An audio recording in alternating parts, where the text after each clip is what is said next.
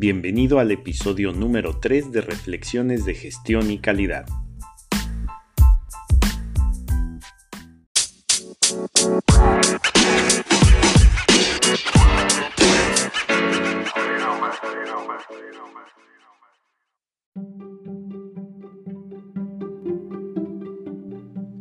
Mi nombre es Luis Iturriaga y hoy vamos a reflexionar sobre el mito del procedimiento mágico.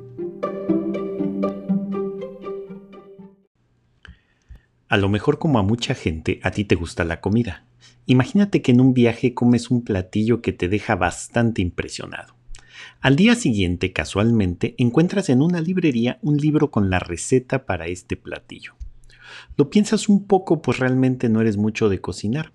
Después de un rato te convences a ti mismo de que si compras el libro de recetas en poco tiempo estarás preparando el platillo. Una vez con el libro en casa te decides a hojearlo. Mucho de lo que dice ahí no sabes ni cómo se debe de ejecutar, así que lo dejas de lado. Varias semanas después te encuentras el libro y decides intentar la receta, pero no tienes los utensilios ni se consiguen todos los ingredientes en la zona, así que improvisas con lo que tienes. Una vez terminado el platillo estás orgulloso de tu logro, lo pruebas y oh sorpresa, no sabe ni remotamente similar a lo que esperabas. Estás bastante decepcionado y decides dejar el libro de lado.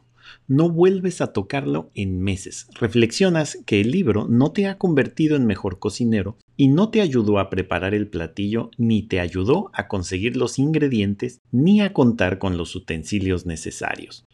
Y justamente algo similar sucede con los procedimientos. A lo largo de los años me ha tocado recibir la solicitud de empresas, empresarios y gerentes de preparar procedimientos y otros documentos. En ocasiones el argumento es que la gente no hace las cosas porque no tiene el procedimiento y piensan que al tenerlo las cosas serán diferentes. Aunque el procedimiento puede ayudar, el que las cosas no se ejecuten correctamente es un problema mucho más complejo. Los procedimientos son mecanismos para preservar parte del conocimiento, para ser consultados, para usarse como apoyo al entrenamiento, para apoyar la supervisión y, finalmente, para ayudar al proceso de auditoría. Sin embargo, al día de hoy yo no he visto un solo procedimiento que haga que la gente realice lo que debe hacer. Es el mando quien debe coordinar la implementación de un método o buena práctica y puede apoyarse en el procedimiento, pero debe de haber un correcto entrenamiento, supervisión y control del método en cuestión. Pensar que el procedimiento por el hecho de existir hará que las cosas sucedan es para mí un mito bastante mágico. De hecho, lo que sí he visto son procedimientos quedarse sin ser utilizados, acumular polvo y volverse obsoletos muy rápido.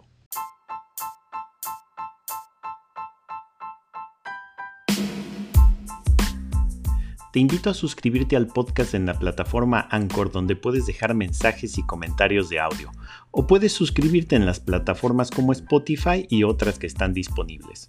Nos vemos en el siguiente episodio.